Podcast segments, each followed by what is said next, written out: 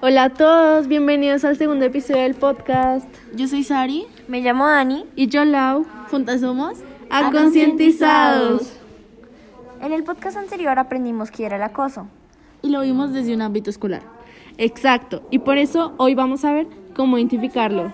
Sí, como saben, nos ubicamos en un ámbito escolar, pero puede aplicar de igual manera en cualquier otro ámbito. Por ejemplo, en el trabajo, en una meeting con amigos, entre otros. Estaremos recordándoles que este es un tema muy subjetivo porque lo que puede ser bullying para mí puede no serlo para otra persona. Depende de la, de la persona y qué vínculo tengamos con esa persona. Pues bien sabemos que un niño pequeño no reaccionaría de la misma manera a como lo haría un adulto al decirle eres un tonto. No es lo mismo si insulto a un amigo close to me, así trato del mismo modo a un compañero de otro salón con quien no tengo un emotional bond. Total, y como ya sabemos, el bullying inicia desde donde tu integridad empieza a verse afectada. Cuando te sientes humilde. Cuando te hieren los comments o las actions de los demás. Ahí empieza, por eso es importante que conozcas tus límites y que seas capaz de poner un stop.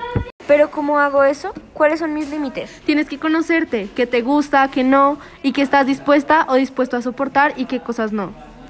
No te angusties, es un trabajo extenso. Inicia dedicándote tiempo de self- de self-care. Siempre ponemos el tiempo para nosotros de último. Deberías empezar a priorizarte de vez en cuando. Si llegas a identificar acciones de bullying hacia ti, hazle saber al victimario que pare y si esto no funciona, busca ayuda de alguien más. Un profesor, tus padres, un hermano. Nunca te quedes callada, nunca te quedes callado. Cuidémonos entre todos, no hagan ni se dejen hacer bad things. Tengan un lindo resto de día. Nos vemos en un próximo episodio. ¡Chao!